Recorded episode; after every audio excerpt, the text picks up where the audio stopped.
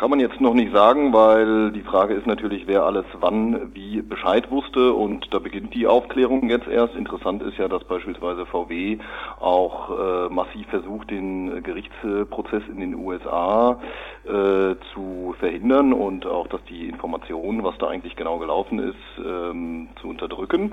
Insofern müssen wir mal abwarten, aber ähm, Fakt ist, dass äh, auch bei dieser ganzen Diskussion um die Versuche ein bisschen fast schon ins äh, Hintertreffen geraten ist, dass äh, ja nicht nur äh, Affen und dann auch in Aachen da diese Freiwilligen mit äh, schädlichen äh, Abgasen in Berührung kamen, sondern dass äh, seit Jahren Millionen Menschen äh, unfreiwillig äh, diese äh, Abgase einatmen müssen und äh, es gibt ja Schätzungen von Forschern, äh, wonach allein in Europa da rund 1000, äh, 5000 Menschen pro Jahr äh, sterben. Insgesamt der Dieselskandal ist äh, mitnichten aufgeklärt und aufgearbeitet und hier muss weiter Druck gemacht werden, dass das endlich passiert. Unter Lobbyismus stellt man sich meist Menschen vor, die im Parlament lauern, die Politiker am Rande der Korruption zum Essen einladen und sie mit Gesetzesvorschlägen oder Argumenten zutexten. Ähm, eine Forschungsgesellschaft ist da nicht das Erste, was man sich unter Lobbyismus vorstellen würde.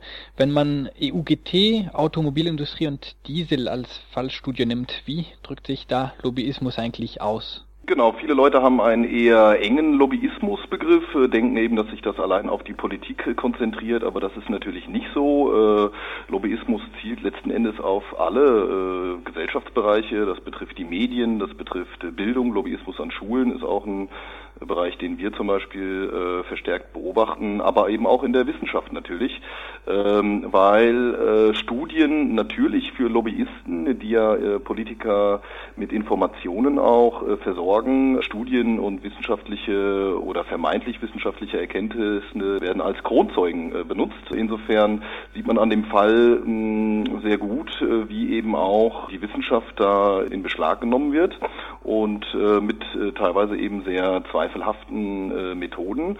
Und das hat auch eine sehr lange Tradition. Man kennt das aus anderen, von anderen Branchen, also die Tabaklobby beispielsweise, aber auch in der Lebensmittelindustrie ist das äh, häufig der Fall. Hier in diesem Fall ist es jetzt, sagen wir mal, besonders äh, auffällig, ähm, weil hier ja tatsächlich auch ähm, die Wissenschaftler selber hinters äh, Licht geführt wurden.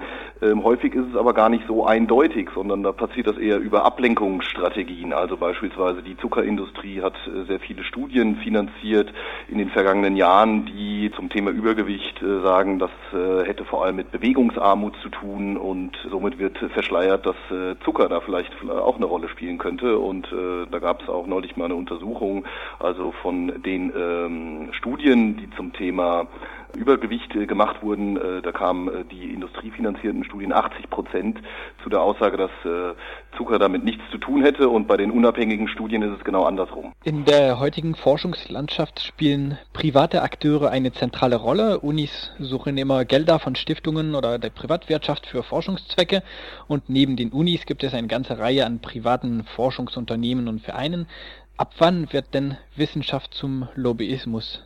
Ja, das ist ein großer Graubereich. Also wir beobachten natürlich, dass äh, viele Universitäten auch unter massivem äh, Druck stehen. Ähm, äh, die Notwendigkeit, auf Drittmittel angewiesen zu sein, steigt.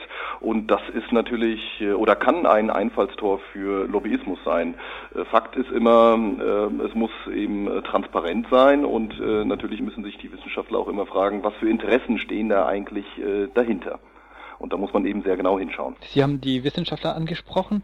Ähm, muss man davon ausgehen, dass die Beschäftigten der Forschungsprojekten davon wussten, dass es eigentlich äh, Lobbyismus ist, was dahinter steckt? Oder kann es sein, dass sie äh, das einfach nicht gemerkt haben? Was wir bisher wissen, wussten sie schon, jetzt im Fall des Affenexperiments, äh, wer dahinter steht. Sie wussten allerdings nicht, dass der VW Käfer schon auch mit dieser Abschalteinrichtung ähm, ausgestattet war und insofern sie selber eigentlich hinters Licht geführt wurden.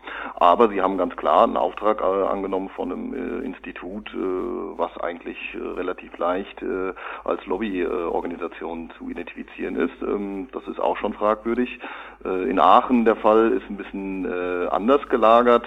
Auch eine, eine finanzielle finanzielle Förderung äh, hat da stattgefunden, ähm, aber äh, das kann man da nicht so eindeutig sagen. Trotzdem auch da, ich meine, da ging es ja durch einen Ethikrat, äh, da müsste man sich das auch nochmal genau anschauen, die internen Protokolle, ähm, aber äh, da ist der Fall eben nicht so eindeutig. Sie haben eine Pressemitteilung zum äh, Thema EUGT äh, veröffentlicht mit dem Titel Bundesregierung muss Autolobby endlich besser kontrollieren.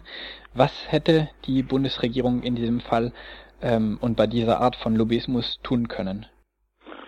Na, also man kann jetzt nicht äh, der Bundesregierung vorwerfen, dass sie für diese konkreten äh, Versuche äh, verantwortlich ist, aber ähm, sie hat natürlich durch ihre ja, schützende Hand, die sie über die Autoindustrie äh, ganz konkret in den vergangenen Jahren immer gehalten hat, äh, den Nährboden bereitet dass sich die Manager äh, und die Autokonzerne äh, wahrscheinlich zu sicher gefühlt haben, dass sie denken, sie können sich relativ viel erlauben und am Schluss wird die Politik doch wieder einspringen. Und das ist das, was wir kritisieren. Wir fordern, dass insgesamt ein ganz anderer Umgang mit Lobbyisten in Deutschland gepflegt wird. Und dazu gehört, dass wir auch überhaupt erstmal wissen, worüber wir reden. Also wir haben in Deutschland noch nicht mal ein äh, Lobbyregister, das äh, Lobbyisten verpflichtet, äh, offenzulegen, was sie eigentlich machen, mit welchem Mitteleinsatz sie unterwegs sind und ähm, das ist schon mal hochproblematisch. Also man kennt das ja auch im Bereich der Korruptionsbekämpfung, da wo äh, Intransparenz herrscht, blüht sowas natürlich. In Ihrer Pressemitteilung ähm, machen Sie auf eine Person ähm, aufmerksam, Professor Helmut Greim. Können Sie kurz ähm, erklären, worum es sich bei dieser Persönlichkeit handelt?